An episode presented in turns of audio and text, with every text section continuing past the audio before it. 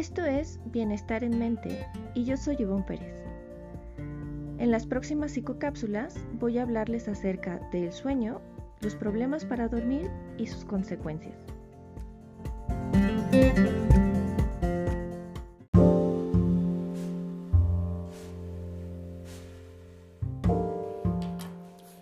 Hola, soy Yvonne y hoy hablaremos de trastornos del sueño durante la cuarentena.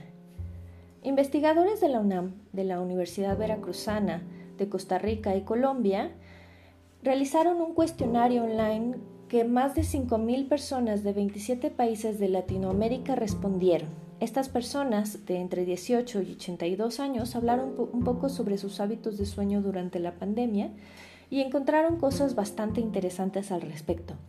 La primera es que casi todo mundo se está levantando más tarde. No sé ustedes, pero a mí sin duda me pasó. Y esto afectó mucho los horarios de su alimentación. Algunos de mis amigos incluso me dijeron que estaban ahorrándose la última comida del día.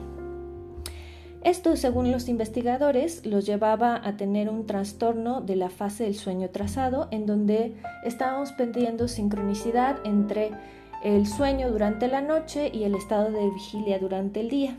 Es decir, parece que estamos pasando más horas dormidos durante el día y más horas despiertos durante la noche. Otra cuestión importante que encontraron es que las personas están pasando más tiempo con sus dispositivos e-, electrónicos, que consumen más alimentos, más alcohol, más cigarro. En el caso de aquellos que ya consumían drogas, también aumentó su consumo de drogas y disminuyó hasta 35% el tiempo que realizaban ejercicio. Todo esto en su conjunto tuvo una incidencia muy negativa en la calidad del sueño de las personas.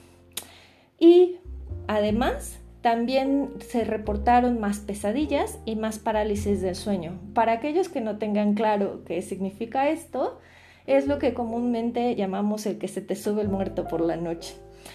Eh, también aumentaron las eh, incidencias de los ronquidos y algunas de las hipótesis al respecto de por qué esto aumentó es eh, el aumento de la ansiedad y también de la subida de peso por los malos hábitos alimenticios y por la disminución del ejercicio.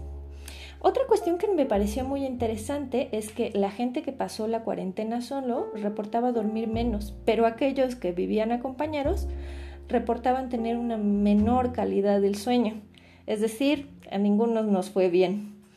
Y finalmente otra cosa que fue muy interesante es que para todos aquellos que vivimos en menos de 52 metros, esto también afecta nuestra calidad del sueño.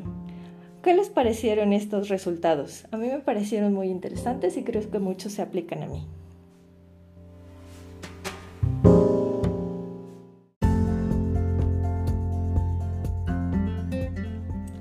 En fin, ahora que hemos visto que la mayoría de nosotros hemos tenido problemas de sueño durante la pandemia, seguramente se estarán preguntando, ¿y es realmente malo dormir mal?